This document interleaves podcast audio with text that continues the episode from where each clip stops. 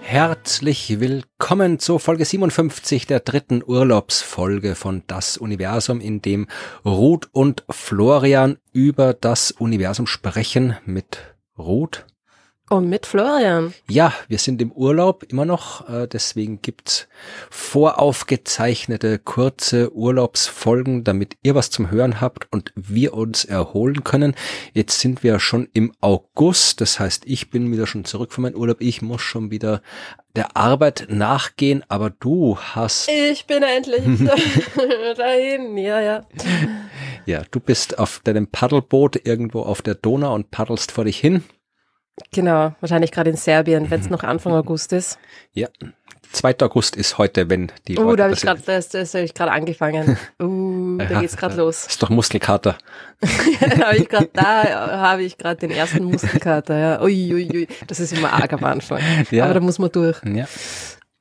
ja, das, also deswegen, weil Ruth gerade irgendwo in Serbien auf einem Fluss ist und ich äh, dann jetzt hier Arbeit mache. Deswegen haben wir eine kurze Urlaubsfolge jetzt voraufgezeichnet, wo wir beide noch weit, weit vom Urlaub entfernt sind und uns darauf freuen, dass er bald kommt und uns eine kurze Geschichte ausgesucht, die wir erzählen können. Äh, ein kurzer Nachtrag noch zu deiner Urlaubsgeschichte. Du hast ja in der letzten Folge von Artemis erzählt, dem Flug der Menschheit zum Mond, das in den nächsten paar Jahren, so zwei, drei, vier Jahren, sollen wieder Menschen auf dem Mond landen, wenn das alles so funktioniert.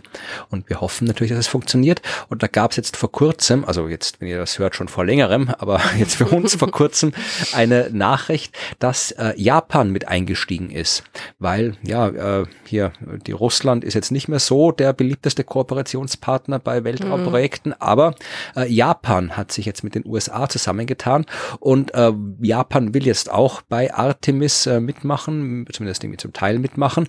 Und deswegen soll auch dann im Rahmen der Artemis-Mission, also nicht bei der ersten, äh, auch nicht bei der zweiten, sondern Artemis 3, glaube ich, ist die Landung, oder? Ja.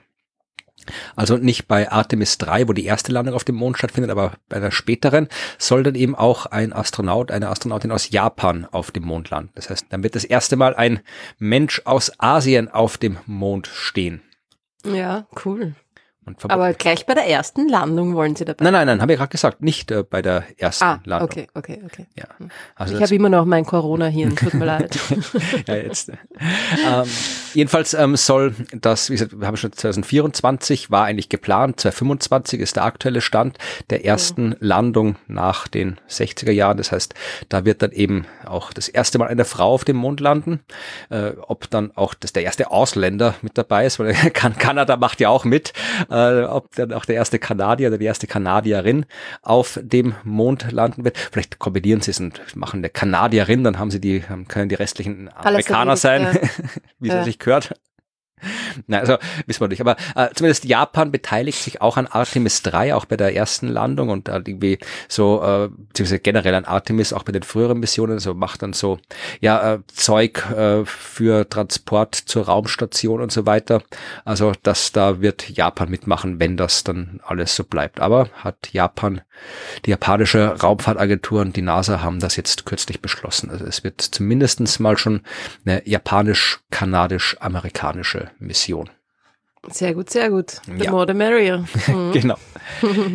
ja, und das war nur der Nachtrag. Aber jetzt kommt die Urlaubsgeschichte, also Urlaubsgeschichte. Wir haben es ja bis jetzt immer, waren es so Urlaubsgeschichten. Also ich habe in der ersten Urlaubsfolge über die, äh, wo man hingehen muss, wenn man wirklich viel und hoch wandern möchte im Sonnensystem. Du hast in der letzten Folge von den weiten Reisen erzählt zum Mond. Naja, und jetzt, äh, wenn man so will, kann man das auch auf Urlaub uminterpretieren. Jetzt geht's um die Leute, die man treffen kann, wenn man irgendwo anders hinfährt, die einem dann nicht so gefallen. Ja, also wenn man irgendwo hinfährt, und das sind die blöden anderen Touristen. Aber Ja. ich glaube, diese, Aber du sprichst von Aliens. ja, diese Interpretation ist, glaube ich, zu weit hergeholt. Ich habe eine sehr, sehr obskure Arbeit gefunden im Internet. Also es ist, wie gesagt, es ist eine wissenschaftliche Arbeit von Wissenschaftlern und Wissenschaftlerinnen verfasst, die von echten wissenschaftlichen Instituten stammen. Und äh, das Paper, das ich aufgemacht habe, hat überhaupt nichts mit dem zu tun, was ich erzählen will. Wie bin ich auf diesen Link gekommen? Das ist ein komplett anderer Link. Da geht es um die kumulative Green-Funktionsmethode für das Hubbard-Modell. Keine What? Ahnung, was das ist. das ist irgendwo Thermodynamik, Beete-Ansatz, Sterne, da geht es um was komplett anderes, war ist interessant. Ähm, da muss ich mal schauen, warum dieser Vielleicht will das Universum dir was mitteilen. Nein, aber die Arbeit, die ich aufgemacht habe, da ist sie doch schon hier.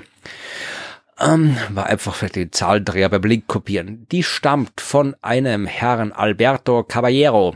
Und der Herr Alberto Caballero, der arbeitet an der Universidad de Vigo in Galicien. Schön. Also das ist eine echte Universität. Und äh, der Titel der Arbeit ist Estimating the Prevalence of Malicious Extraterrestrial Civilizations. Also die Bestimmung der Häufigkeit bösartiger außerirdischer Zivilisationen. Mhm. Cool, finde ich gar nicht weit hergeholt. naja, man kann sich ja überlegen. Man kann, überlegen kann man Also ja. da quasi, wo man nicht auf Urlaub hinfahren sollte. ja, also das, also das irgendwie irgendwo hinfahren, äh, als außerhalb der Erde ist ja eh äh, schon schwierig. schwierig genug, wenn wir zum Mond wollen und zu Außerirdischen, also wenn die nicht zufällig gerade am Mars wohnen sollten, dann kommen wir da eh nicht hin. Wo sie hoffentlich nicht malicious sind. Nein, also da, äh, es geht wirklich um die klassische Frage der Suche nach Außerirdischen und jetzt nach intelligenten Außerirdischen in dem Fall, ähm, ob das eine gute Idee ist, danach zu suchen und vor allem, ob es eine gute Idee ist, äh, sich aktiv bemerkbar zu machen. Es gibt ja nicht nur SETI, die Search for Extraterrestrial Intelligence, die Suche nach extraterrestrischer Intelligenz, sondern auch METI, das Messaging to Extraterrestrial Intelligence. Also, dass wir wirklich wir Botschaften ins All schicken und sagen, wir wären hier und wenn da auch wer ist, dann meldet euch doch mal. Das haben wir gemacht, 1974, die berühmte Arecibo-Botschaft. Mhm. Da haben wir mit dem großen Arecibo-Radioteleskop, das jetzt leider kaputt ist, Nicht mehr ist ja. Äh, eine Botschaft zum Sternhaufen M13 geschickt. Und mhm. das das war so das klassische, ja, da war dann so, so die, so ein pixeliges Bild von dem Menschen war drin und DNA und so, also das Übliche, was wir halt so schicken, um den Leuten zu sagen, wer wir sind. Und da gibt's Leute, die sagen, äh, das sollte man lassen. Stephen Hawking war einer davon, der das gesagt hat und viele andere auch. Äh, die gesagt haben, macht das doch lieber nicht, weil wer weiß, wie die drauf sind. Ja. Und man hat sich ja dann auch quasi äh, darauf geeinigt, das dann nicht mehr zu machen. Ne? Hat man das? Weiß ich jetzt gar nicht. Ja. Ich habe ich rede schon wieder von etwas, woran ich mich nicht äh, wirklich äh, präzise erinnern kann. Ich habe mal auf irgendeiner Konferenz einen Vortrag gehört von jemandem, ja, aber wer der sollte sich darauf einigen? gerichtet hat. Gibt es ja keine Behörde, die zuständig ist? die Vereinten naja, wer, Nationen vielleicht. Wer hat aber. sich ein, genau, wer hat sich darauf geeinigt, das äh, zu machen? Keine Ahnung, die Typen in Arecibo wahrscheinlich. die aber Typen in Arecibo. Nein, aber ich wüsste, wenn, dann wäre das ja wirklich was, was nur die UNO sagen könnte. Und ich, weiß ich wünschte, ich könnte mich, äh, ich hätte ein besseres Gedächtnis, dann könnte ich mich erinnern, wer das war und in welchem ja. Zusammenhang. Aber es war ein, es war ein, ein es war ein weißer alter Mann, also Na, es kann jemand in einer, in einer verantwortungsvollen, einflussreichen Position, der davon erzählt hat, dass es, äh, da, dass es Gespräche gab und so weiter und dass man sich darauf geeinigt hat, das jetzt nicht mehr zu tun. Also mich hat keiner gefragt, ja, wollte ich mal sagen. ich bin auch Astronom, ja. Aber nein, äh, ah. ich will nicht ausschließen, dass es äh, irgendwelche Wissenschaftlerinnen und Wissenschaftler gab, die sich so zusammengesetzt haben und denen gesagt haben, so wir sind dagegen. Aber jetzt von der offiziellen äh, Haltung der Welt wäre mir jetzt nichts bekannt. Klingeln Sie schon die Die Post ist da. Ja. Also, genau, jetzt kommen Sie dich holen. Also von einer offiziellen Haltung der Welt wäre mir jetzt nichts bekannt, aber kann natürlich sein, ich kann ja auch nicht alles mitkriegen, was ist. Also wenn wer was weiß, sagt uns Bescheid. Aber wenn es die gibt, dann haben sich auf jeden Fall nicht alle dran gehalten, denn ich habe ein bisschen geschaut. Äh, sagt dir Sonar Calling etwas oder das Sonar Festival? Äh. Das Sonar oder Sonar Festival Doch, ist, ist, ist in Spanien, ein Musikfestival ja. in Spanien. Ich weiß nicht, wie man jetzt Sonar auf Spanisch ausspricht. Das hat so ein Haxen über dem O, aber ähm, Ah, Sonjar. Sonjar, okay. Das heißt träumen. Möglich. Aber okay. ähm, das äh, ist auf jeden Fall ein Musikfestival in Spanien und die haben 2018 offensichtlich das Projekt Sonja Calling GJ273B gestartet. Das heißt, die haben da eine Botschaft aufgenommen und die dann äh, aus Tromsø Da steht anscheinend auch Radiokrempel rum, losgeschickt. Und auf der Homepage, verlinke ich euch dann gerne, kann man auch schauen, wo die Botschaft gerade ist. Also die Botschaft ist schon hinter der Ortschen Wolke und äh, noch nicht bei Proxima Centauri angekommen und es dauert noch ein Stück, bis sie da ist. Also 2029 wird sie beim Planeten äh, Gliese 273b ankommen. Also der hat mehrere Namen. Lyten B heißt dieser Stern auch oft. Es ist so ein, ähm, ja, so eine super Erde, dieser Planet hat dreifache Erdmasse, äh, 1,4-fachen Erdradius, könnte sich in der habitablen Zone seines Sterns befinden. Ähm, und selbst wenn er das tut, wissen wir trotzdem noch nicht, wie die Bedingungen auf dem Planeten sind. Also es könnte ein Planet sein, auf dem es lebensfreundliche Bedingungen geben könnte, aber wir wissen es nicht. Äh, trotzdem hat man die Botschaft dahin geschickt und ähm, ich habe gedacht, ich spiele dir die Botschaft mal vor, weil es ist jetzt mhm. nicht sowas wie bei der Voyager Schallplatte, wo dann hier ganz viele so Grüße vom Planeten Erde und wir sind eh ganz lieb gesagt haben oder so Geräusche von der Erde oder Musik äh, von der Erde, obwohl Musik von der Erde ist es schon. Aber es ist, ähm, es ist, besteht nur aus diversen Musikstücken. Also sie haben diverse Künstlerinnen und Künstler, die anscheinend bei diesem Musikfestival aufgetreten sind, gebeten, so zehn Sekunden Musikstücke zu machen für die hypothetischen Aliens. Und ich habe dann wahllos äh, mal drei Stücke rausgesucht, damit du einen Eindruck kriegst, was die Aliens äh, sich da anhören dürfen. Und diese drei Stücke, nachdem sie sind alle, glaube ich, ziemlich repräsentativ für das, was da passiert. Also hier Musikstück Nummer eins.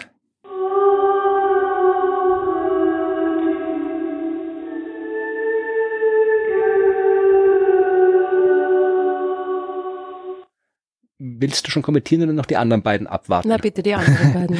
Musikstück Nummer zwei.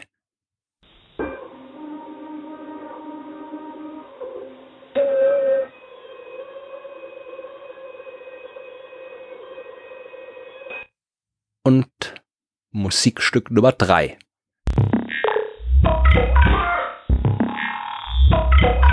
Das ist schon nix. Das habe ich anscheinend dann nicht mit aufgenommen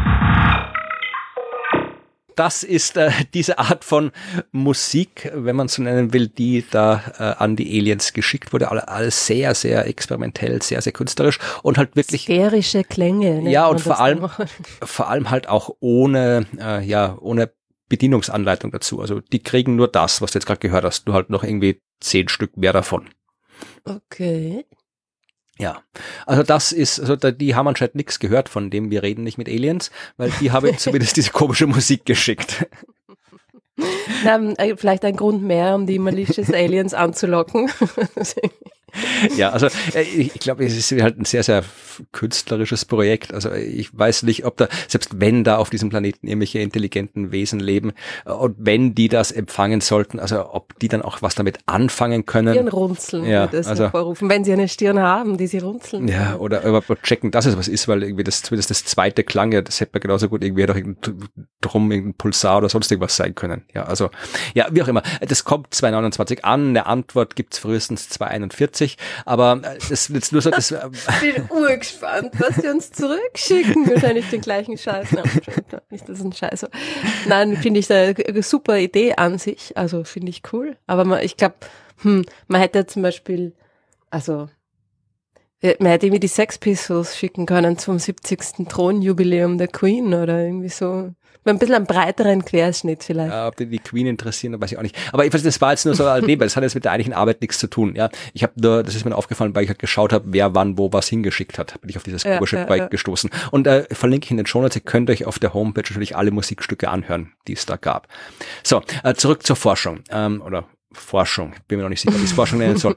Also es gibt die Meinung, wir sollten uns nicht äh, bekannt machen im Universum, weil wenn die Aliens böse sind, ja, wenn die da kommen, wie die brauchen Rohstoffe und da kommen sie und hier äh, rauben die Erde aus, äh, gerade wenn es so ja Generationenschiff Aliens sind, die da jahrzehntelang durch von Stern zu Stern fliegen, dann brauchen die immer wieder neues Zeug, neue äh, Ressourcen, Metalle, Materialien und dann plündern die so wie Heuschrecken Schwärme äh, die Planetensysteme aus. Äh, ich weiß nicht, ob das das Problem ist. Wir haben ja keine und wirklich keine Ahnung, wie intelligente Aliens sein sollten. Ja, wir denken halt immer, die sind so wie wir, nur halt ein bisschen anders. Aber wir wissen ja nicht mehr, wie Intelligenz wirklich funktioniert. Woher wollen wir wissen, was intelligentes außerirdisches Leben sein soll. Und ob die mhm. nett sind, freundlich sind oder ob nett und freundlich oder bösartig überhaupt Kategorien sind, die anwendbar sind auf die. Ja. Also, das ist ja schon, wenn man es ein bisschen vergleichen will, kann man es ein bisschen mit, mit nimm, nimm Hunde. Ja, ist ein Hund bösartig? Ist ein Hund nett? Ja, nein, manchmal ist er nett, manchmal ist er bösartig, aber selbst wenn er dich beißt, dann war er ja auch nicht unbedingt bösartig, sondern er war halt einfach nur ein Hund. Also, dem halt irgendwo, besser vermeiden. der halt irgendwas Hundisches gemacht hat und so weiter. Also das, ich finde das immer so, diese, die Übertragung menschlicher Kategorien auf irgendwelches intelligente außerirdische Leben finde ich halt immer schwierig, weil wir halt keine Ahnung haben, wie das, wie das funktionieren soll. Ja, also insofern ist das alles eher hinfällig und wenn man es jetzt machen will, dann könnte man auch sagen, okay, wenn die jetzt eh schon äh, gecheckt haben, wie man in einem Generationenschiff überleben kann für Jahrzehnte, Jahrhunderte, ja, dann, dann müssen die dann irgendwie andere Planeten überfallen und erobern. Kriegen die das nicht so hin, weil die haben, können sie ja eh schon. Also ja, hm. ist es mir alles ein bisschen suspekt. Aber äh, dieser Herr äh, Caballero hat sich jetzt das überlegt und hat gedacht, er probiert. Herr Caballero. Der heißt so, Entschuldigung. Ja, Caballero heißt eigentlich Herr. Ja, ja, also das steht auf den Häuseln. Ja, ja, aber naja, der, kann, kann ich es gibt auch, gibt auch Menschen, die Mann heißen, ja? Ja, ja, i, ja, i. Jedenfalls ähm, hat der überlegt, wie man das wissenschaftlich abschätzen kann und ich bin mir nicht sicher, ob er, ob er das geschafft hat. Also er hat probiert auszurechnen, wie die Wahrscheinlichkeit ist. Und äh, die einzige intelligente Zivilisation, die wir kennen, sind wir. Also hat er sich angeschaut, äh, den Zeitraum 1915 bis 2022 und habe mal geschaut, äh, wie oft ist irgendwer von irgendwem äh, erobert worden oder wie oft gab es eine Invasion. Ja, also jetzt aktuelles Beispiel hier Russland in die Ukraine. Das war eine Invasion. Und das hat er hier aufgeschlüsselt für eben den Zeitraum 1915 bis 2022. Gibt es eine schöne Statistik in dem Paper, wo man schauen kann, dass zum Beispiel hier, ja, Österreich ist 0,001 Mal auf einer logarithmischen Skala, was eben auch das ist, irgendwie irgendwo von irgendwem äh, wie sagt man Invasion auf in, als Verb? In, in, invadiert worden, keine Ahnung.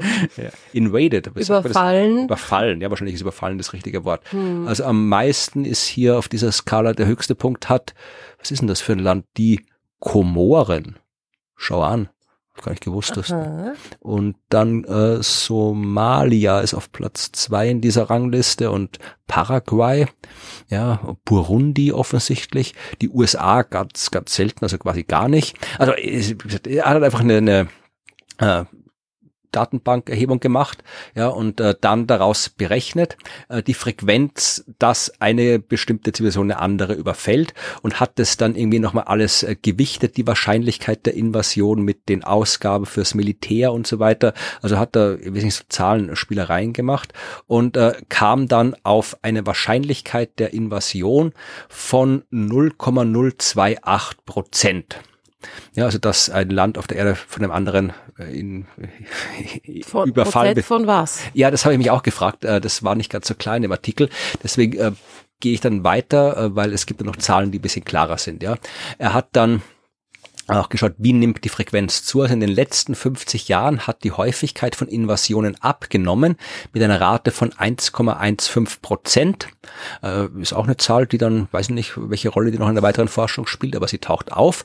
Und dann hat er sich angeschaut, ähm, wie sich die Zivilisation als Ganzes entwickelt und zwar, äh, wie lang es dauert, bis wir eine Kardashev 1 Zivilisation sind. Die Skala wirst du kennen, nehme ich an die Kardashev-Skala, ja. nicht? Ja, die taucht hauptsächlich in der Science Fiction auf, das hat sich so ein Russe mal überlegt. Also er hat die potenziellen Zivilisationen eingeteilt nach ihrer Fähigkeit, Energie zu gewinnen. Also wenn du in der Lage bist, die komplette auf einem Planeten zur Verfügung stehende Energie zu nutzen, dann bist du eine Kardashev 1 Zivilisation. Ich glaube, ja. je nach Schätzung nutzen wir gerade so 0,7 Prozent der Energie, die uns zur Verfügung steht. Du wärst eine Kardashev 2 Zivilisation, wenn du die komplette Energie deines Sterns nutzen kannst. Also wenn du irgendwie so eine Dyson-Sphäre rundherum mhm. baust oder sonst irgendwas. Du wärst eine Kardashev 3 Zivilisation, wenn du die komplette Energie einer gesamten Galaxie nutzen kannst. Und eine Kardashev 4 Zivilisation, wenn du die komplette Energie des gesamten Universums nutzen kannst ich glaube, dann gibt's dann wie noch Kardashev 5 mit Multiversum und so ein Quatsch, ja. Also ist halt in der Science Fiction, mhm. taucht es auf, in der Forschung ganz, ganz selten, so wie hier. Und ähm, ja, auch damit in einer ziemlich simplen Rechnung, die meiner Meinung nach zu simpel ist, sagt er, ja, wenn wir so weitermachen wie bis jetzt, dann sind wir in 260 Jahren eine Typ 1 Zivilisation, was auch immer. Und äh, so eine Zivilisation hat eine Wahrscheinlichkeit von 0,0014 Prozent eine andere zu überfallen. Und dann hat er sich irgendein anderes Paper rausgekramt, wo irgendwer äh, ausgerechnet hat, wie viele Zivilisationen es gibt in der Umgebung. 15.785. Ich habe jetzt nicht nachgeschaut, weil das ist sicherlich wieder irgendein so Quatsch mit der Drake-Gleichung, wo man sich irgendwelche Zahlen ausdenkt, die man einsetzen kann, deren Werte man eigentlich nicht kennt und dann irgendwas ausrechnet, ja. Und kommt auf die Wahrscheinlichkeit oder die Zahl in dem Fall, dass es 0,22 bösartige Zivilisationen gibt. Äh, in der Milchstraße, glaube ich. Der Milchstraße. Ja, also der, der sagt, die Wahrscheinlichkeit ist deswegen, also die Zahl ist deswegen so niedrig, weil äh, es sehr viel mehr potenzielle äh, lebensfreundliche Planeten gibt als äh, Typ 1 Zivilisationen, die in der Lage sind, interstellare Reisen zu tun. Weil darum geht's ja. Wenn die einfach nur bösartig das sind, ist der limitierende ja, Faktor. Ne? Ja, weil wenn die ja. einfach nur bösartige Arschlöcher sind und bei sich zu Hause am Planeten festsitzen, ja, dann interessiert uns nicht. Ja, und geht darum, ob die zu uns rüberkommen so viele, können. Wie viele waren es? 0,22. Bösartige. 0,22 Bösartige, die uns überfallen könnten. Genau. Sagt er rechnet aus. Also ich halte die ganze Rechnung für Quatsch. Also ich glaube nicht, das dass ist tatsächlich publiziert in einem. Na, es ist auf dem Archive publiziert. Ob es in der ah, Zeitschrift drin ist, weiß ich nicht, aber es ist halt so ein Preprint, der auf dem Preprint-Server hochgeladen ist. Verstehe. und, damit, und, und, basierend auf Hochrechnungen der menschlichen Geschichte ja. des, des 20. Jahrhunderts. Genau. Und mit irgendwelchen komischen Zahlen halt, wie viele Aliens da irgendwie draußen rumlaufen und so weiter. Also und wie lang es dauert, bis du eine Typ 1 Zivilisation bildest. Also ich, ich halte das alles für. Man kann sich das überlegen, aber ich glaube es, wir haben halt keine sinnvolle Möglichkeit, diese Zahlen zu kennen, die man da einsetzen müsste. Also ich glaube nicht, dass das diese Zahlen, äh, dass das irgendwas anderes ist als ja Zahlenspielerei. Also es, es hm.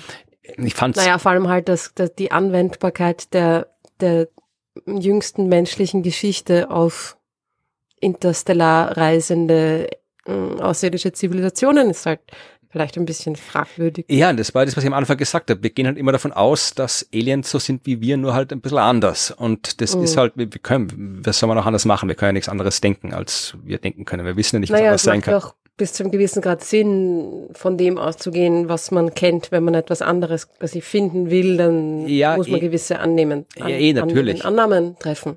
Ja, aber natürlich, aber mh. schau dir an, wie die, wie die äh, Lebewesen auf der Erde anschauen. Du hast irgendwie, keine Ahnung, äh, eine Baum, einem Menschen, eine Giraffe und ein Hummer. Ja, wir sind alle eng miteinander verwandt, aber komplett unterschiedlich und leben komplett unterschiedlich und denken komplett unterschiedlich und sind komplett unterschiedlich aggressiv und trotzdem sind wir alle engst verwandt miteinander durch die Evolution. Und jetzt nimm irgendwas oder probier dir irgendwas vorzustellen, was unter komplett anderen Bedingungen, durch einen komplett anderen evolutionären Prozess, vielleicht mit einer komplett anderen Biologie entstanden ist und dann probier irgendeine halbwegs brauchbare Aussage zu machen, was das sein soll, wie die, wenn sie was sind, drauf sind. Also ich bin da, ich halte das alles für, für sehr, sehr fragwürdig. Naja. Ja, na und vor allem, weil halt die, dann die, der, der limitierende Faktor des interstellaren Reisens eigentlich der ist, der jegliche Zahl da irgendwie beschränkt, oder? Ja, eh. Ich meine, Interstellar, wir, wir könnten auch interstellar reisen, wenn wir wollen. Das würde das jetzt rein Aber wissenschaftlich nichts hindern. Ja, nein,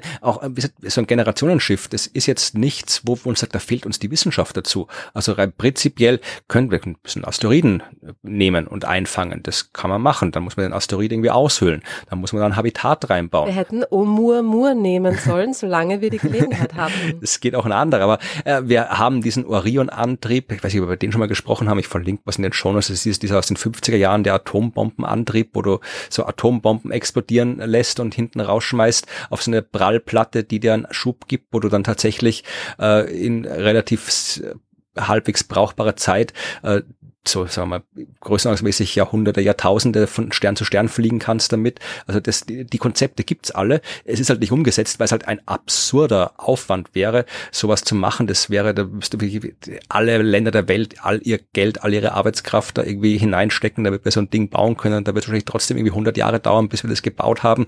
Und äh, dann kannst du damit halt keine irgendwie 1000 Leute zu einem anderen Stern schicken. Aber äh, prinzipiell wären wir in der Lage, das zu machen, zu einem anderen Stern zu reisen, wenn wir wollten. Wir wollen es halt nicht. Und warum gehen wir davon aus, dass Aliens das wollen? Die haben auch, werden auch einen Kram zu erledigen haben. Warum sollen die zu anderen Sternen fliegen?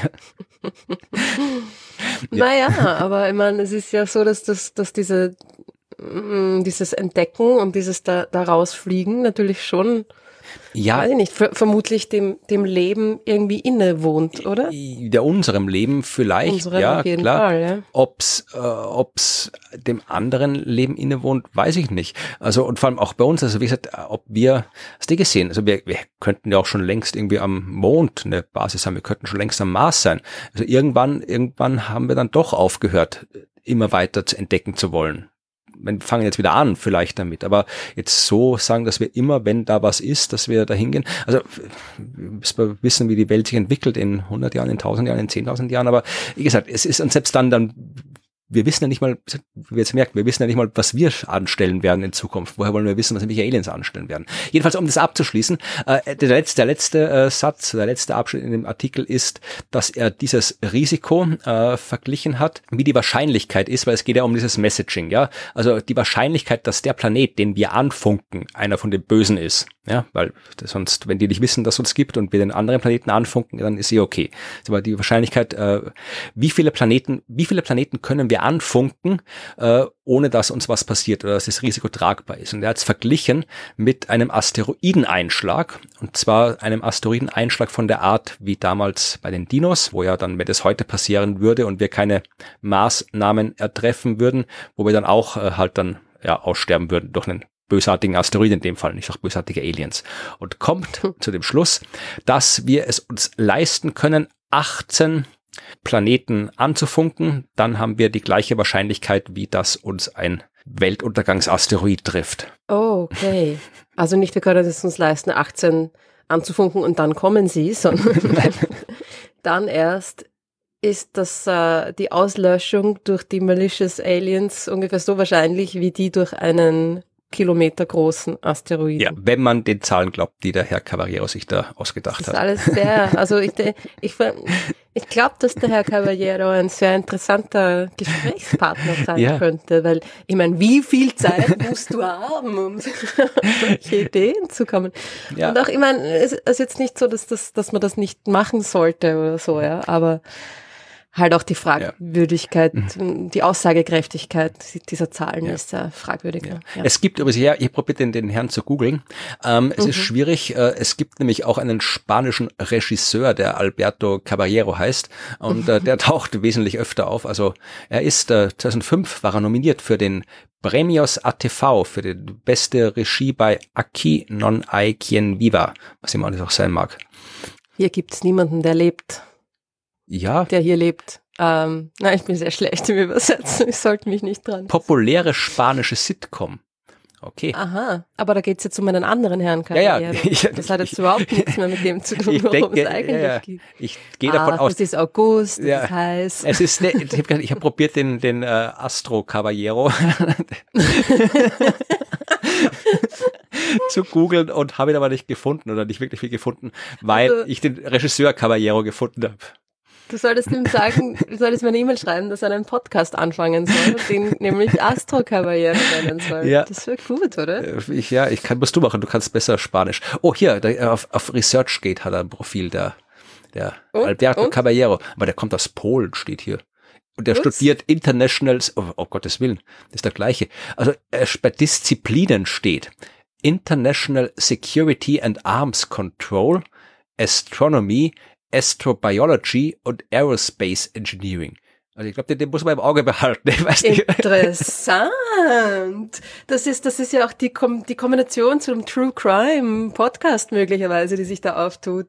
Es hat aber so ein bisschen was mit Laserman ja, auch irgendwie da ja, und vielleicht ich, kennen sich die. Ich habe gerade geschaut, was er so veröffentlicht hat. Also ähm, gibt den Planeten über einen Saturn-ähnlichen Exoplaneten, äh, ein Planet, so ein, ein Artikel Solar One, a proposal for the first crewed interstellar spacecraft dann äh, sehr viel Spanisches, irgendwas über Analysis sobre la probabilidad de que el grupo terrorista Daesh intente ejecutar atentados en España, also irgendwas, was Al-Qaida Leute exekutiert oder sowas.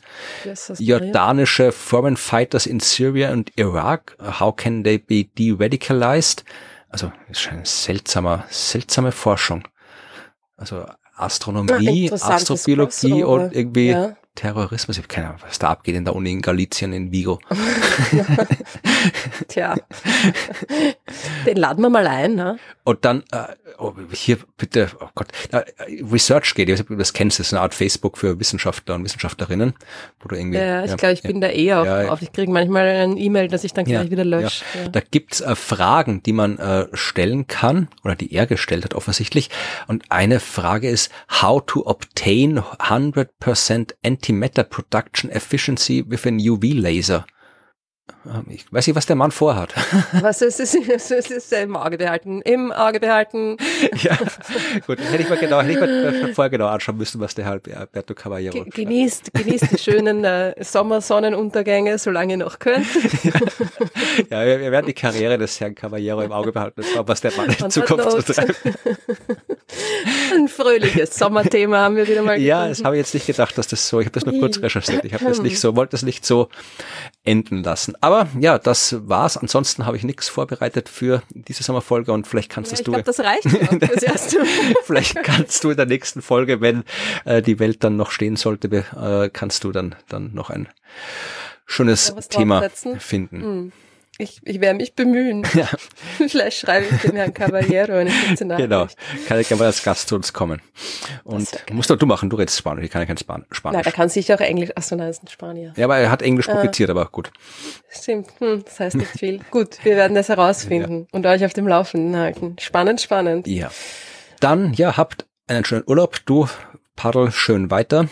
Mhm. Und ich werde, ja, was soll ich, ich habe keine Ahnung, was ich im August machen werde. Wahrscheinlich irgendwie ey, arbeiten, bisschen weniger arbeiten, bisschen chillen, aber irgendwas wird mir schon einfallen und wir hören uns. Da habe ich keine Sorge. Ja. Zwei Wochen wieder mit einer weiteren Urlaubsfolge und bis dahin sagen wir Tschüss. Macht's es gut.